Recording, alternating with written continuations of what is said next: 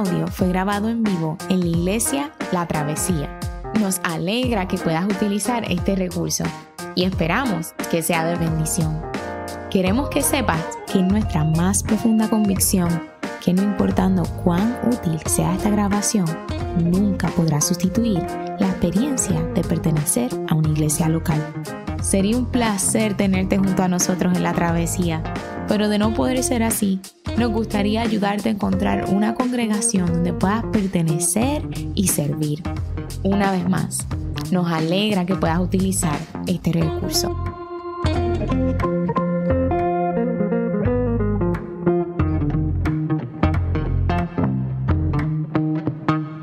Buenos días hermanos y hermanas de la travesía. Les invito a ponerse en pie para dar lectura a la palabra de Dios. El pasaje de esta mañana se encuentra en la carta del apóstol Pablo a Tito, capítulo 2, versículos 1 al 10. Así dice la palabra del Señor. Tú, en cambio, predica lo que está de acuerdo con la sana doctrina. A los ancianos, enséñales que sean moderados, respetables, sensatos e íntegros en la fe, en el amor y en la constancia. A las ancianas, enséñales que sean reverentes en su conducta y no calumniadoras ni adictas al mucho vino. Deben enseñar lo bueno y aconsejar a las jóvenes a amar a sus esposos y a sus hijos, a ser sensatas y puras, cuidadosas del hogar, bondadosas y sumisas a sus esposos, para que no se le hable mal de la palabra Dios. A los jóvenes, exhórtalos a ser sensatos. Con tus buenas obras, dale tú mismo ejemplo en todo.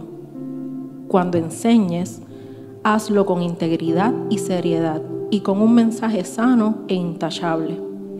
Así se avergonzará cualquiera que se oponga, pues no podrá decir nada malo de nosotros. Enseña a los esclavos a someterse en todo a sus amos, a procurar agradarles y a no ser respondones. No deben robarles, sino demostrar que son dignos de toda confianza, para que en todo hagan honor a la enseñanza de Dios nuestro Salvador. Esta es la palabra del Señor. Qué, qué, qué rico verles, pero qué qué emocionante también eh, es entrar, ¿verdad? Veo algunas caras nuevas, entrar a una iglesia y de momento me tocó hoy el pasaje, yo venía a hablar de, quería que escuchar de la gracia, en la travesía hablan de la gracia y, predican el Evangelio y de momento eh, un pasaje lleno de, instrucciones, que si las hermanas, que si tengan cuidado con el vino, de que si dejen de estar chismeando, cosas así. Y uno dice como que, espérate, ¿qué, qué, qué, qué, qué es esto? ¿Cómo me inspiro yo? ¿Cómo, ¿Cómo yo manejo todas estas cosas que está diciendo el apóstol? Pablo y que son palabra de Dios porque nosotros creemos que toda la escritura es inspirada por Dios y toda es útil para enseñar, a redarguir, a fin de que el hombre de Dios sea equipado para toda buena obra. Así que este pasaje también tiene como intención hablar a nuestra vida. Este pasaje está lleno de gracia para la iglesia. La gracia, de Dios no tiene una sola forma. Dios derrama su gracia de distintas formas y una de las maneras de derramar su gracia, vimos la semana pasada, es dándonos instrucción por medio de la sana doctrina, por medio de la dirección de su espíritu y dándonos su palabra en nuestra vida. La composición de este pasaje es una lista. Es una lista de instrucciones éticas para Tito, que es el pastor y uno de los ancianos de esta iglesia en Creta para que Él ponga, eh, de alguna forma, establezca un orden en la iglesia. El pasaje se trata de una lista de instrucciones y el propósito de este pasaje es que los hermanos de la iglesia entiendan mejor su función como parte del organismo vivo que es la iglesia. Este pasaje es una bendición porque nos ayuda a ver cómo cada persona funciona dentro del cuerpo, cómo cada persona funciona dentro del organismo vivo que es la iglesia. La semana pasada, si no estuviste, te invito a mirar el mensaje, a escucharlo con atención. Nuestro hermano Wilfredo Muriel estuvo hablando de la importancia de la sana doctrina en la iglesia y esta semana vamos a estar trabajando con algo muy parecido, pero no es exactamente lo mismo. Esta, semana el sermón se trata de cómo se aplica esta sana doctrina a la vida de la iglesia. Permítame compartirles el primer verso. Pareciera que vamos a hablar de la sana doctrina, pero no vamos a hablar de la sana doctrina. Dice, tú en cambio predica no la sana doctrina, sino lo que está de acuerdo con la sana doctrina. No es lo mismo ni se escribe igual. Lo que está de acuerdo con la sana doctrina son las implicaciones de la sana doctrina en nuestra vida. Cómo nosotros aplicamos la sana doctrina en nuestra manera de conducirnos en nuestra familia, en nuestra manera de conducirnos en la iglesia, en nuestra manera de conducirnos en nuestros empleos. Predica lo que está de acuerdo con la sana doctrina.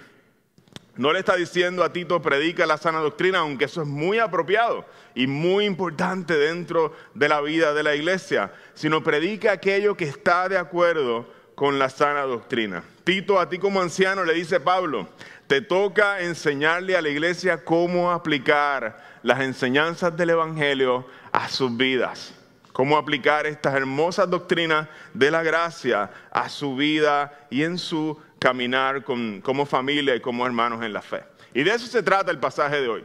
Algunos ejemplos de cómo la iglesia vive de acuerdo con la sana doctrina. Y esto es sabiduría bien buena para la iglesia y para los hermanos que van a ser ancianos entre nosotros, porque parte del trabajo de los ancianos es mirar en su espacio geográfico y en su tiempo en el que están viviendo, en las circunstancias que están eh, viviendo la iglesia y aplicar la palabra de Dios a aquello que enfrentamos en este momento. Los cristianos no repetimos los patrones del pasado. Los cristianos no repetimos lo que han hecho los cristianos en el pasado porque ellos lo han hecho de esa forma. Nos toca hacer una reflexión de la Biblia y aplicar lo que enseña la Biblia a nuestro tiempo y en nuestras circunstancias particulares. Y ese es el llamado de los ancianos en la iglesia, ese es el llamado que le hace Pablo a Tito, el pastor y uno de los ancianos en esta iglesia, a aplicar el mensaje del Evangelio, la gracia, aquella sana doctrina, a su tiempo y su cultura. Permítame compartir con ustedes un poco del contexto. Tito es un hombre a quien el apóstol Pablo le da la encomienda de pastorear una nueva iglesia en la isla de Creta. Y es bien interesante porque Creta es la, Hello. Creta es la, isla más grande de, de, Grecia, de este archipiélago de islas que es Grecia, y tenía en su tiempo una fama terrible. Miren lo que dice el apóstol Pablo cuando se refiere a, o cita a él, a uno de los poetas de su tiempo o de un tiempo anterior, dice, fue precisamente uno de sus propios profetas el que dijo, los cretenses son siempre mentirosos malas bestias, glotones perezosos. Y dice Pablo, y es la verdad, se lo dice a Tito, así es esa gente donde tú te toca pastorear. Por eso repléndelos con severidad a fin de que sean sanos en la fe. Y esto es la realidad de la iglesia en Creta. Y uno dice, ¿eso es una iglesia? Y la, la realidad es que sí, porque Dios alcanza gente así, su corazón se mueve por gente así, y de eso muchas veces son situaciones, ¿verdad? Como como lo que vemos aquí, con lo que va a tratar la gente de la iglesia. Ser pastor tiene sus complejidades en sí, pero para Tito pareciera que iba a ser mucho más difícil que para un pastor convencional en nuestro tiempo, según la descripción de la gente, la demografía de este lugar. Les comparto que había un montón de falsos maestros en Creta seduciendo a la gente con mentiras. Y es por eso que Pablo le ordena a Tito escoger hombres cualificados, y lo vemos en el primer capítulo, para ayudarle a pastorear la iglesia. Estos son los ancianos de la iglesia. Y en el primer capítulo, en el verso 5 al 9, vemos esta lista de cualificaciones. Y ahora en el capítulo 2 nos encontramos con una lista de instrucciones para la vida de la iglesia. No solamente los ancianos son importantes, sino la gente de la iglesia y aquellas cosas que Dios quiere enseñarle a ellos de cómo ser iglesia. La idea es que nosotros veamos cómo la sana doctrina de la que hablábamos la semana pasada afecta de manera práctica la vida de la iglesia en el día a día. Cuando una iglesia está centrada en el Evangelio, se hace evidente en la manera en que los cristianos viven. Permítame compartir la estructura del pasaje para que nosotros podamos seguirlo en la mañana de hoy. El pasaje está dividido en cuatro partes. Lo que Tito debe enseñarle a los ancianos se refiere a aquellos hombres adultos. Eh, no se está refiriendo a los ancianos eh, como pastores, sino hombres adultos, a las ancianas como aquellas mujeres maduras de la iglesia a los jóvenes de la iglesia y a los esclavos. Y ahí vamos a hablar un poquito de qué se refiere, ¿verdad? Eh, cuando habla de, los esclavos. Y la idea que quisiera compartir en esta mañana, o la pregunta con la que me estoy acercando eh, al texto esta mañana, es cómo cada uno de estos grupos está llamado a reflejar la belleza del Evangelio en su circunstancia particular. Nosotros somos un cuerpo y un cuerpo se compone de distintas partes. Y la manera en que vamos a reflejar el Evangelio va a ser diferente. No va a ser la misma para las ancianas que para los ancianos, que para los jóvenes, ni para las mujeres jóvenes. Así que comencemos con el segundo verso. Las primeras instrucciones se le dan a los ancianos. Pablo le dice a Tito, a los ancianos enséñales a que sean moderados respetables, sensatos e íntegros en la fe, en el amor y en la constancia, nos dice el verso 2. El apóstol comienza, y no, es raro que comience de esta forma, con los ancianos, los hombres de mayor edad en la iglesia, los adultos de la iglesia. Aquellos que están o ya pasaron tal vez la mediana edad, están cerca de sus treinta y pico para adelante, aquellos hombres se comienza eh, el apóstol Pablo a dirigirse primeramente. Y la razón por la que comienza con los hombres es porque la Biblia, y lo hace una y otra vez, una y otra vez pone sobre ustedes, hombres de la iglesia, es bien importante porque es parte del mensaje, la responsabilidad principal de ser líderes siervos que dirigen la iglesia y dirigen su familia. Por eso Pablo comienza con los ancianos porque es algo que desde la creación Dios ha diseñado de esa forma. Es una responsabilidad que Dios ha puesto sobre ustedes y Pablo comienza con ustedes. Esto no es solamente un requerimiento para los ancianos que dirigen la iglesia como pastores, sino es un llamado a los hombres adultos de la iglesia a ser líderes servidores desde ese lugar en donde están, en sus casas y en la iglesia. Nos dice a los ancianos, Enséñales a que sean moderados, respetables y sensatos.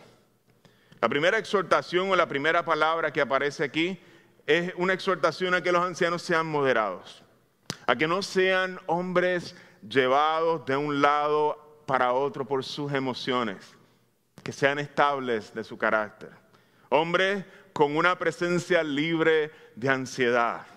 Esto es bien importante para la vida de una familia, esto es bien importante para la vida de la iglesia. Una persona que trae calma con su propia sola presencia a un lugar es lo que es un hombre moderado, respetable, sensato. Un hombre que aprende a descansar en el Señor. Ha caminado y tiene un caminar de fe constante y ha aprendido a descansar en el Señor, a dejar su ansiedad en Dios. Puede dar descanso a otros en la iglesia tan solo con su presencia. ¿Te ha pasado esto? Que has visto, has estado en un ambiente de conflicto, un ambiente donde reina la ansiedad, donde reina todo y entra esta persona y tú dices, todo se calmó cuando entró esta persona. Fulano entró calladito, sin hacer mucho ruido, y parece que a él no se le contagió la ansiedad. De alguna forma hay un gravitas, hay un peso en la presencia que se espera de un hombre adulto, de alguien que ha caminado con el Señor. Sus palabras no tienen que ser fuertes, pesan por la madurez que hay en su corazón, por la experiencia de vida, por el caminar que ha tenido con el Señor. Y esto es lo que desea el Señor de los hombres de la iglesia en Creta y es lo que desea el Señor de los hombres de la travesía. Es bien importante que nuestros hombres no permanezcan siendo niños inmaduros, llevados de un lado a otro por sus opiniones y sus emociones, sino gente que cuando hable pueda traer paz, sabiduría, y respeto infundan sus palabras por el amor que tienen, por la madurez que tienen, por la experiencia que tienen. Hombres como estos son un regalo para la iglesia del Señor. Hombres moderados, hombres respetables y hombres sensatos. Los hombres maduros son un regalo para la iglesia. El, escritor y pastor Matthew Henry, muchos de ustedes lo, conocen por los, comentarios que, escribió cerca del año eh, en el siglo XVII, decía que aquellos que están llenos de años deben también estar llenos de gracia y bondad, renovándose el hombre interior más y más a medida que el exterior decae. Hay una ¿verdad? El exterior va decayendo, pero estos hombres de alguna forma van renovándose y van ofreciendo a la iglesia su sabiduría, su estabilidad. Sería una gran pérdida para nosotros en la travesía que los hombres de nuestra iglesia permanezcan inmaduros a través de los años. Y eso es lo que le está diciendo Tito, eh, eh, Pablo, el apóstol Pablo a Tito, enséñale a los hombres a ser gente madura. Porque la iglesia necesita que los hombres sean gente madura, responsables en el cuidado de la iglesia y responsables en el cuidado de su casa. Dios le da esa responsabilidad a ustedes. Sería un grave, una grave tragedia que nuestra iglesia tenga y esté llena de hombres que no maduran. Sería una gran tragedia. Por eso están primero en la lista, pero también sería una gran tragedia si nosotros creemos que estas características se adquieren solamente con el tiempo, porque son un fruto del Evangelio en nuestra vida. No por tener canas se adquieren estas características, son un fruto de la sana doctrina, de la gracia que se ha derramado sobre la vida de estos hombres. Miran el verso, cómo continúa nos dicen que estos hombres son íntegros en la fe.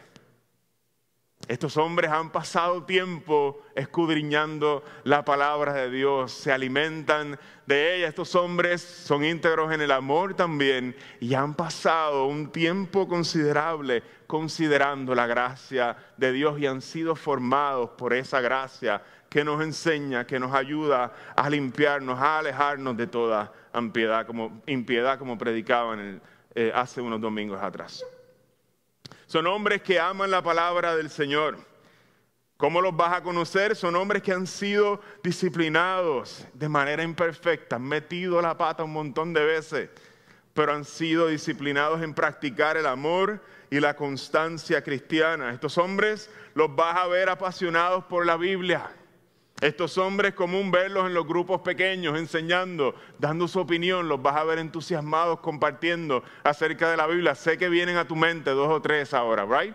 Estos hombres los vas a ver en nuestros servicios de oración, sirviendo en la iglesia donde nadie los ve, limpiando, recogiendo, los vas a ver constantemente, semana a semana, día a día, invirtiendo en las cosas del reino de Dios. Y de ahí esa gracia que se ha derramado sobre ellos, se refleja en su carácter con el tiempo, cuando son constantes en su servicio al Señor, en la manera en que le aman. Los vas a ver acompañando a otros en sus tribulaciones. Los vas a ver orando por personas en necesidad. La invitación, hermanos de la travesía adultos, es que nosotros seamos esos hombres, hombres maduros en la fe, hombres que están tomando liderato dentro de sus familias, como líderes siervos que sirven y hombres que toman liderato dentro de la iglesia. La iglesia necesita, le dice Pablo a Tito, hombres maduros, moderados, sensatos, respetables. Estamos estudiando la iglesia como un organismo vivo, cómo funcionan los distintos grupos de personas dentro de la iglesia. Y aquí comienza Pablo diciéndonos, esto es lo que se espera de los hombres. Esto es lo que soñamos. Este es el deseo de Dios para los hombres de Creta en aquella isla, pero también para los hombres de esta isla llamada Puerto Rico en su iglesia, los hombres de Puerto Rico y los hombres de la travesía. Pablo comienza o continúa eh, en el segundo punto, en su segundo, ¿verdad? El segundo grupo de personas a quien él se acerca o a quien se dirige, hablándonos de las ancianas, de aquellas mujeres que han corrido un poquito más, que tienen más experiencia en la vida, tienen tenido hijos, algunas de ellas, otras no han tenido hijos, pero han vivido más y tienen un, ¿verdad? algo que compartir por su experiencia en el Evangelio. Pablo se mueve a hablarle a este grupo de mujeres de la iglesia. Y el primer escargo es que estas mujeres sean reverentes. Y esta es otra manera de decir que, sean mujeres que llevan una vida de reverencia al Señor. Esto es bien similar. Esto es otra manera de, de decirle lo mismo a estas mujeres adultas de lo que le está diciendo a los hombres. Que se vea su reverencia al Señor en la manera en que ustedes viven. Y es súper necesario que estas mujeres, su experiencia con el Señor se vea reflejada en la manera en que viven en la iglesia. Pablo contrasta esto y es súper interesante con aquellas que andan por la iglesia, ¿verdad? Un poco chocante, calumniando contra otros y entregadas a sus adicciones eh, al vino. Miren cómo dice el. ¿Lo cambié? ¿Qué no era? Ahí está. A las ancianas enséñales que sean reverentes en su conducta y no calumniadoras ni adictas al mucho vino. Pareciera que en la isla de Creta, esta isla la más grande de Grecia, hay un peligro de que los hombres permanezcan siendo muchachos inmaduros y no pasen a bendecir a la iglesia con su madurez. Y pareciera también que hay un peligro en esta isla de Creta, donde, donde Tito está sirviendo a que las mujeres adultas busquen entregarse al chisme y a la botella. Y yo no sé si ese es el peligro que hay aquí en la travesía. Honestamente, yo no, no conozco a mis hermanas ni, ni estoy juzgando sus vidas, pero pareciera ser que hay un peligro en, en un grupo de personas, este, mujeres adultas, que pudieran caer en una vida de chisme o en una vida de calumnias, en una vida entregada al vino, en una vida entregada a las adicciones. No sé si, ¿verdad? Los, mismos peligros que hay en la isla de Creta existen en la isla de Puerto Rico. Pero sí, Pablo le está diciendo a estas mujeres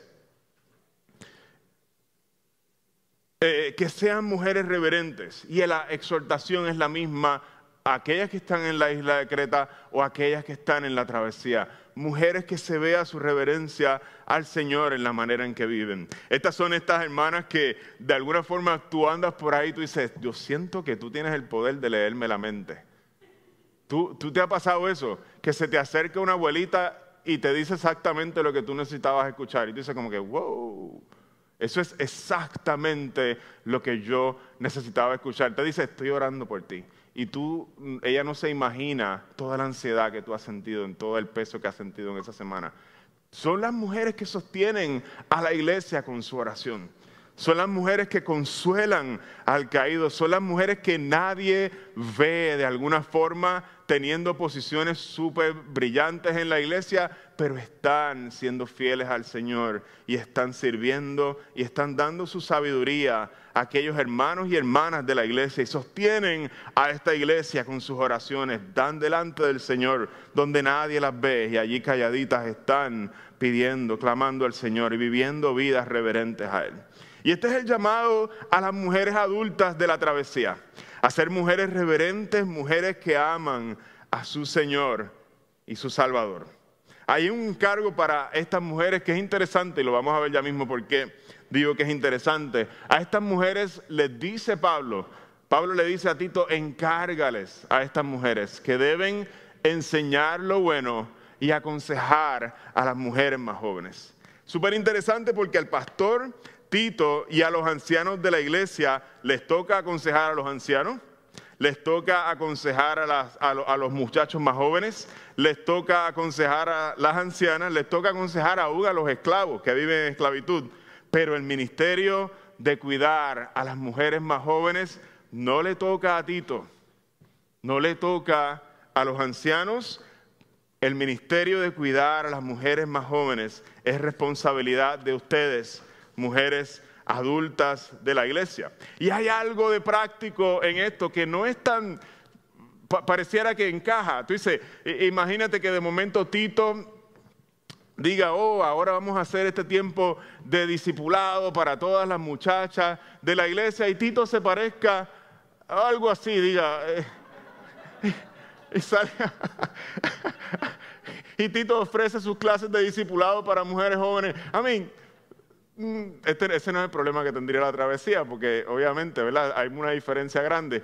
Eh, eh, pero hay algo de práctico, ¿verdad? Dentro del chiste hay, hay algo que hace sentido cuando una muchacha necesita una consejería, no es que los pastores no están dispuestos a hacerlo, no es que los pastores no están disponibles, no es que no se puede hacer, pero cuando algo va a ser un discipulado recurrente, cuando va a ser un cuidado más cercano y, y unos asuntos, son las hermanas adultas de la iglesia a las que les toca cuidar a estas mujeres más jóvenes. Y eso es lo que nos está diciendo el Señor. ¿Cómo funciona un organismo vivo, que es la iglesia? ¿Cómo, ¿Cuál es su lugar dentro de esta iglesia? Hay un ministerio que no le toca a los ancianos, que no le toca a los hombres de la iglesia y le toca a las mujeres adultas cuidar, cuidar, cuidar de las mujeres más jóvenes de, la iglesia. ¿Y por qué esto es importante, hermanas de la iglesia? Voy a quitar la, foto de Chayanne para que no se me distraiga mucho. Chayanne, en verdad, es, un tipo bien, bien bonito y todo eso. Este, para que fíen su mirada en Cristo. ¿Por qué es importante esto? Porque te ayuda, es una gracia de Dios tú saber cómo tú funcionas en la iglesia. Es, es, gracia de Dios que tú sabes y tú dices, oh, yo tengo dos o tres canas, yo tengo experiencia. Lo que Dios desea de mí es esto. Así yo funciono dentro del cuerpo te ayuda a entender cómo tú funcionas dentro de este organismo vivo y eso es diseño de parte del Señor. Si tú eres una mujer adulta y tú eres parte de la travesía, parte de tu rol es buscar relacionarte con las mujeres más jóvenes. Parte de tu responsabilidad es cuidar y estar disponible para aquellas muchachas que son más jóvenes, con las adolescentes, con las recién casadas, con las solteras, eso no le toca primordialmente al pastor ni a los ancianos, le toca a las mujeres maduras de nuestra iglesia. Es por eso que Pablo les dice, no se me distraigan con el vino y con el chisme, porque hay trabajo que hacer, porque ustedes necesitan consagrar sus vidas para ofrecer la gracia, para ofrecer su sabiduría a estas mujeres más jóvenes. Hay mucha, hermanas, hay mucha necesidad en la iglesia. Hay mucha necesidad. Es bien confuso para un adolescente vivir en el tiempo en que vivimos. Ha sido siempre bien confuso, pero ahora pareciera que es más, con todas las confusiones de género y todas las cosas de las ideologías que, con las que estamos lidiando. Hay muchas dificultades que pasan las muchachas jóvenes solteras. Hay madres jóvenes con niños pequeños que a veces se están volviendo locas y no saben ni cómo criar a sus hijos. Y tú que has pasado por ahí o tú que tienes más experiencia, el Señor te está, te está diciendo por medio de la Escritura, esa es la manera en que tú bendices la iglesia. Hay un ministerio que más nadie puede hacer. Y no es un ministerio secundario, no es de menos valor. Es un ministerio bien poderoso y es cuidar, enseñar a las jóvenes a cuidar a su familia. Hay un, hay una película que a mí me encanta y, ustedes a lo mejor pueden ver la, la, foto saben a qué película me refiero. El, violinista del tejado en inglés, Fiddler on the Roof. No les voy a cantar la canción, me encantaría, pero eh, eh, no lo voy a hacer. Nada. Este, y, esta, mucha, esta señora que está aquí es el, se llama Yente. Ella es el matchmaker del pueblo y, ella se dedica a crear estos matches, esta, esta eh, relaciones y unir una muchacha soltera de allá y, ver, analizar qué es lo más sentido que hace y crear parejas eh, en el pueblo y así eh, básicamente ese es su trabajo a tiempo completo. Ella va creando matches y, y casando a la gente. ¿Y por qué les traigo esto? Porque el pasaje nos va a hablar de las mujeres casadas, jóvenes, en un momento y vamos a mirar la razón por la que les traigo esto es porque nosotros en Occidente se nos hace difícil relacionarnos con un pasaje así porque nosotros nos casamos enamorados de la persona con quien nos casamos. Pero no ha sido así para la gente en la mayor parte del mundo ah, eh, y en la historia no ha sido esa la costumbre. Así que cuando miremos cómo las mujeres adultas van a ayudar a las muchachas más jóvenes, esto es lo que pudiera ayudarnos, ¿verdad?, de, alguna forma a entender un poco más el contexto. Estas mujeres no se casan porque están enamoradas de sus maridos. Estas mujeres se casan por arreglos matrimoniales, muchas veces para, para conservar el estatus de una familia, muchas veces para simplemente sobrevivir. Hay razones financieras y de preservación y se vuelve un asunto bien práctico donde te enseñan a casarte con alguien y te dicen, vas a aprender a amarlo en el camino. Y es la manera en que, en que se, se, casaba la mayoría del, de la gente a través de la historia. Y este es probablemente, muy probablemente el caso de las mujeres en Cretas. Estas esposas, como decía, no necesariamente están locamente enamoradas de sus maridos, pero si eran, si eran creyentes, el llamado de Dios a sus vidas es aprender a amar a sus esposos y aprender a cuidar a sus hijos. Y esto mis hermanos, es un llamado que no es fácil.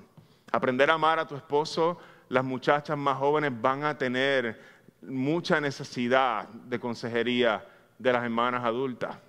No es fácil, aun cuando tú estás locamente enamorada. Mira el rey de divorcio. Es duro estar casado. Es bien duro, es hermoso, es un regalo de Dios. Pero las mujeres adultas, les dice Pablo a Tito, tienen la bendición de poder aconsejar a las mujeres más jóvenes en cómo amar a sus esposos.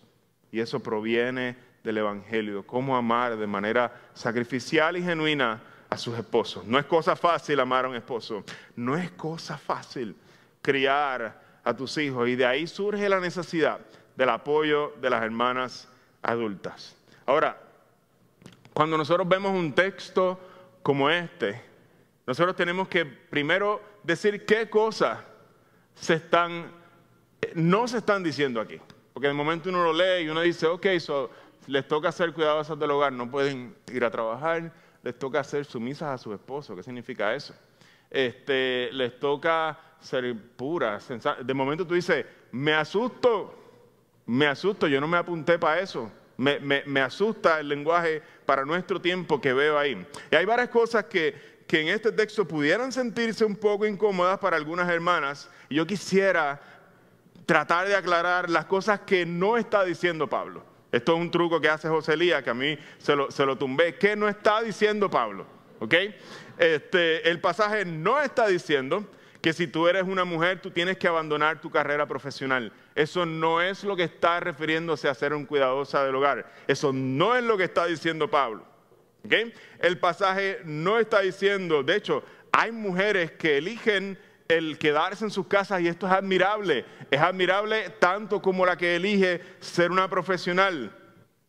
Y Dios, ¿verdad? Uno, uno, las mujeres siguen la voz del Señor en la manera en que los está dirigiendo. De hecho, en Puerto Rico la situación económica no le permite a muchas familias hacer esto y quedarse en su casa cuidando a los niños no es posible para la mayoría de los puertorriqueños. Así que ese no es el mandato que está dando Pablo.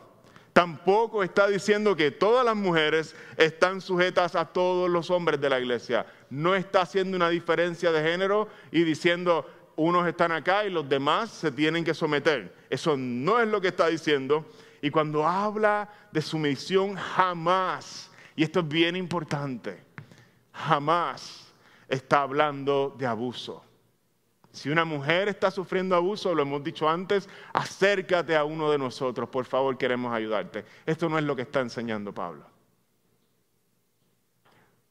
El abuso no representa jamás una relación conforme al Evangelio. Nunca, nunca es justificado. Eso no es lo que Pablo le está vendiendo a la gente de Creta. Quisiera usar otro pasaje que nos ayude a entender ¿A qué se está refiriendo? Si me pueden poner ahí Efesios 5.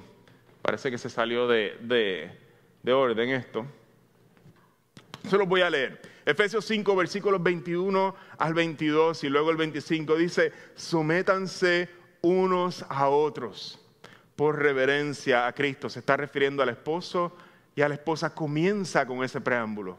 La manera de ustedes relacionarse es una forma o, es por medio de la sumisión vivan unos sometidos a otros, estimando al otro como mayor que sí mismo. Esposas les dice, sométanse a sus propios esposos como al Señor. Y luego le dice a los esposos, esposos, amen a sus esposas, así como Cristo amó a la iglesia y se entregó a sí mismo por ella. Hermanos de la travesía, el modelo de la sumisión en amor, no en abuso, jamás, es la manera en que se relacionan los miembros de la Trinidad. El Hijo se deleita en someterse al Padre, a la voluntad del Padre. El Padre se complace en el Hijo y el Espíritu Santo es misterioso porque siempre no se señala a sí mismo, siempre señala a Cristo. Y es como, como de alguna forma eh, el Espíritu Santo es como si tuviera esta teacher que, que dice, no me miren a mí, miren a Cristo. Y de alguna forma todos los miembros de la Trinidad siempre están en sumisión unos a otros y siempre están señalando al otro. Y ese es el modelo de sumisión que la Biblia nos enseña. Está basado en el amor y no en el abuso, porque así se relaciona la Trinidad económica. Es un término teológico, usted lo puede buscar en Google. La sumisión es la manera en que se relacionan los miembros de la Trinidad, es la manera en que Dios llama al esposo también y a la esposa a relacionarse, un modelo de sumisión en amor, que la gente pueda palpar la belleza de la Trinidad en la relación del esposo y la esposa. Él se entrega por ella, la ama con el amor que Cristo ama la iglesia. Para Él no hay nada más importante que el bienestar de su esposa. Para él no hay nada más importante que el bienestar de su esposa y cualquier cosa que tenga que irse, se tiene que ir si interrumpe el bienestar de su esposa. Y a ella Dios le invita a seguir a su esposo como un líder siervo, en amor y a apoyarle y hacerlo sentir valorado y amado. Y ese es el diseño de Dios para las relaciones entre esposos y esposas. Yo sé que suena anticuado, yo sé que ha habido un montón de abuso de parte de los hombres a través de la historia, pero Dios no cambia su diseño por eso. Y como iglesia nos toca a nosotros vivir de manera que se vea la belleza del Evangelio entre nosotros. No echar los modelos a la basura porque de alguna forma han fallado la mayoría de los hombres en la historia. El deseo de Dios es que la belleza de la relación trinitaria, la danza de la Trinidad, como ellos viven en perfecta armonía, se vea reflejada en la vida del esposo y de la esposa, en la relación del matrimonio. No hay lugar para el abuso en el Evangelio. Yo me casé con una esposa que además de la agricultura, le gusta bailar. Cecilia me enseñó a mí a bailar salsa, aunque ya hace tiempo que estoy fuera de práctica. Y, me ha llevado un montón de ballets, porque ella creció, ¿verdad? Bailando ballet, así que yo he visto de cuánto ballet usted se imagina. Y aprendí, al principio yo, ¿verdad? Medio anticuado y no me gustaba, después aprendí a mirarlo. Y uno ve, esta, a veces la belleza es el mejor argumento que uno tiene para, para, para darse cuenta de lo hermoso que es el diseño de Dios. Cuando tú miras el ballet, tú dices, el hombre no se ve, él no es muy show, su trabajo cuando está haciendo el partnering con su, pareja es levantarla, es hacer que ella se vea glamurosa. Él es medio anticuado, él no, no llama mucho la atención. De alguna forma tú ves en esa danza la armonía de él servirle a ella y ella dejarse dirigir por él. Y su único objetivo es que ella brille. Es una cosa bella cuando tú ves a dos personas bailando salsa y tú ves al esposo y, la, y fue, pero yo aquí bailando, pero no, no. Eh, eh, se puede, ¿verdad? No, no. no lo voy a hacer para que nadie se me asuste. Este, eh, y usted ve cómo ese esposo va y la hace, le da las vueltas y ella se ve regia, se ve bella y ella es el centro de atención, aunque él es quien la está dirigiendo en amor. Así Dios lo diseñó y tú dices, ¿a quién le enseñó a ellos a hacer eso? Sale solo. Sale solo.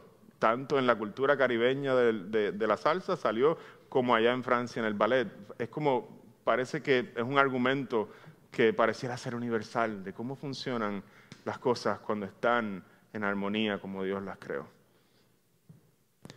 Parte de lo que el Señor quiere de las mujeres adultas en la iglesia es que enseñen a las mujeres más jóvenes amar a sus esposos, a vivir la vida de familia, a aconsejarles en ese en esa, en esa dificultad, esa dificultad, ¿verdad? Que, que, nos da cuando nos tenemos que amar, cuando tenemos que aprender a, a cuidar de los nuestros.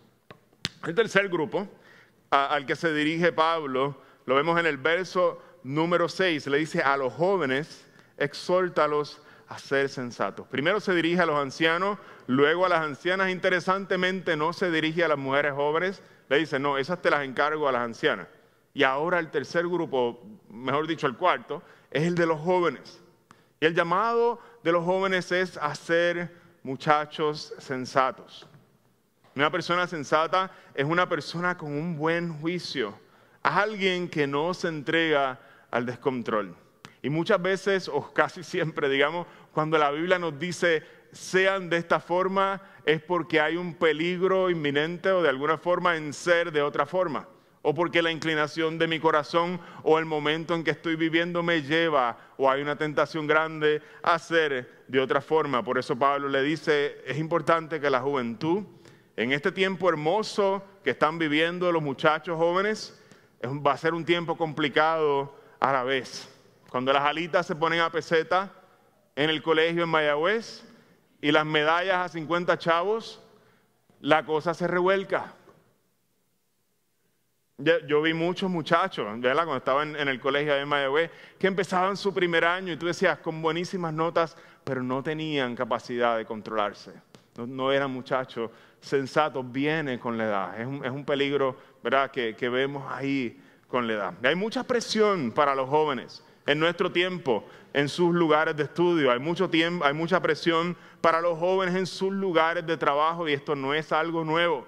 En la escuela, en la universidad. Y por eso la exhortación que le hace la Biblia a ustedes jóvenes es a estar alertas, a ser personas sensatas y no convertirse en gente que se entrega al descontrol, porque es una tentación real. Muchos de nosotros tenemos historias así, nos hemos entregado al descontrol en nuestra juventud. Si nos ponemos a sincerarnos, sabemos que estamos más vulnerables en ese tiempo.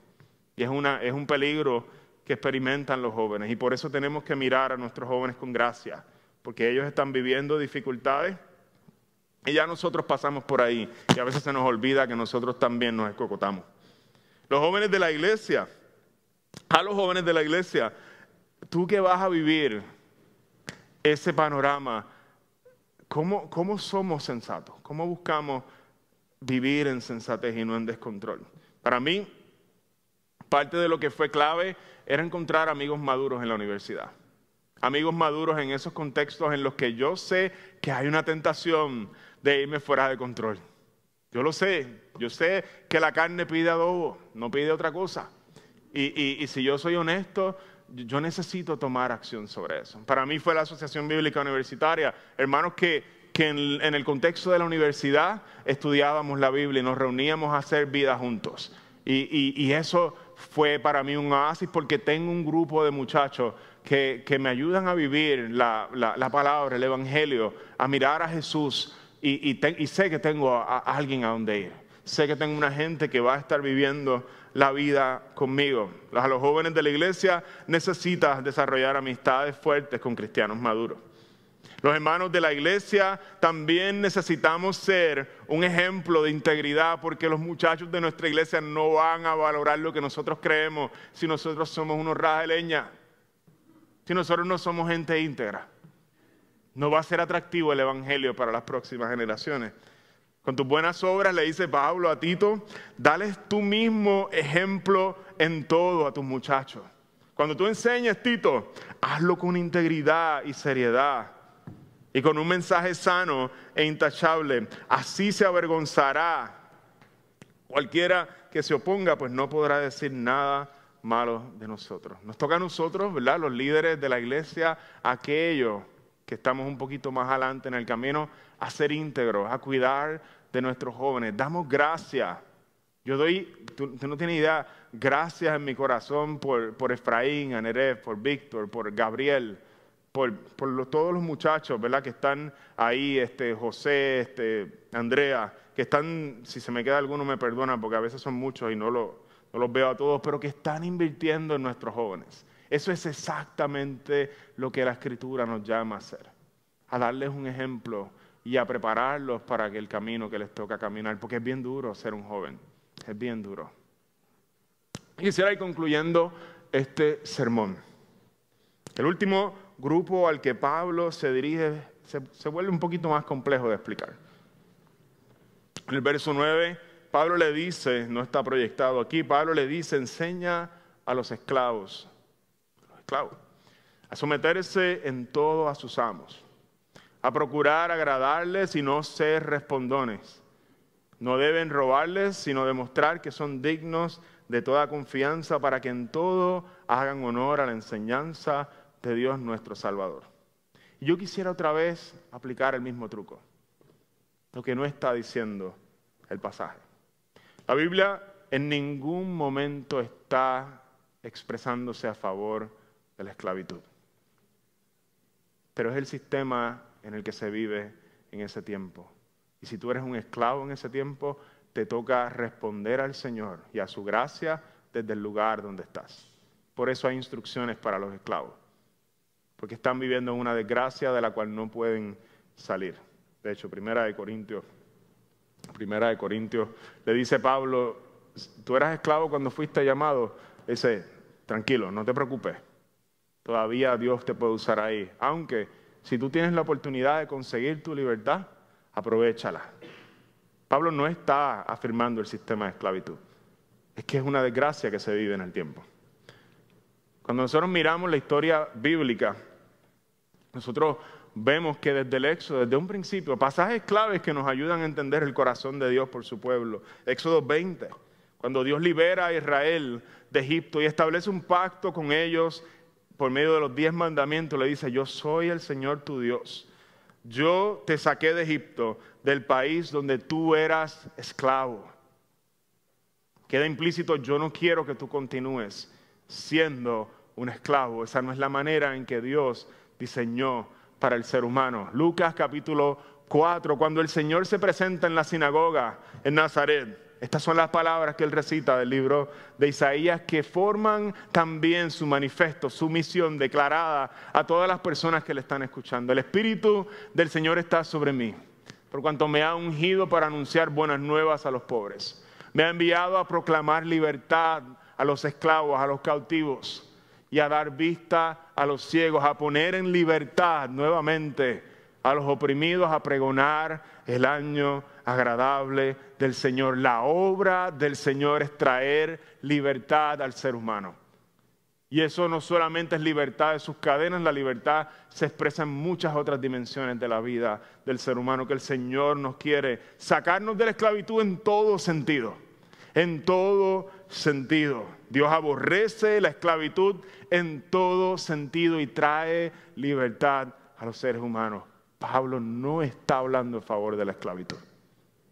Pero aún en medio de un sistema opresivo, aún en medio de un sistema tan contrario al deseo de Dios para la humanidad, aún en ese sistema Dios invita a aquellos que han sido renovados por medio del Evangelio a reflejar el Evangelio de la gracia en ese lugar donde están. Enseña, le dice Pablo a Tito, a los esclavos a someterse en todo a sus amos, a procurar, según les sea posible, agradarles y a no ser respondones. No deben robarles ni demostrar que son dignos de toda, deben demostrar que son dignos de toda confianza, haciendo eco a José mientras estaba en esclavitud. Se ganó la confianza de todos. Para que en todo, y aquí está el punto, hagan honor a la enseñanza de Dios nuestro Salvador. Lo que Pablo, este pasaje se ha utilizado para hablar de jefes y empleados y, pudiera aplicarse de esa manera. Pero lo que Pablo realmente está diciendo aquí es que no hay circunstancia, ni siquiera la esclavitud, es una circunstancia lo suficientemente fuerte como, que para, como para que Dios no pueda obrar por medio de nuestras vidas y que el Evangelio y la hermosura de Dios se vea reflejada en la manera en que nosotros vivimos. Tú y yo no somos esclavos, por lo menos en el sentido en que estos hombres de este tiempo y estas mujeres eran esclavos.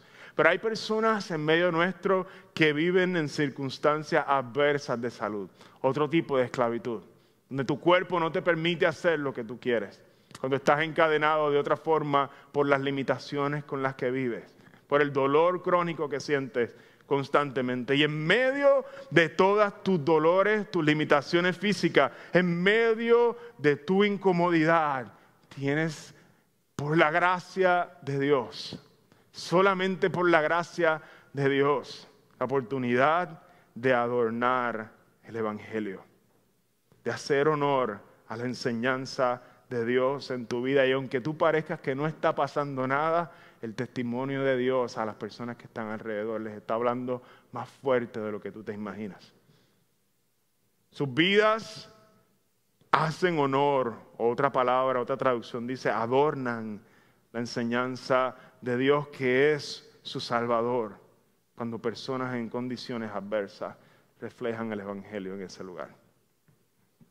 Ustedes que viven en adversidad, cuando viven para el Señor, adornan la enseñanza del Evangelio, porque Cristo se vuelve más hermoso, más deseable para aquellos que miran tu vida. ¿Sabes por qué?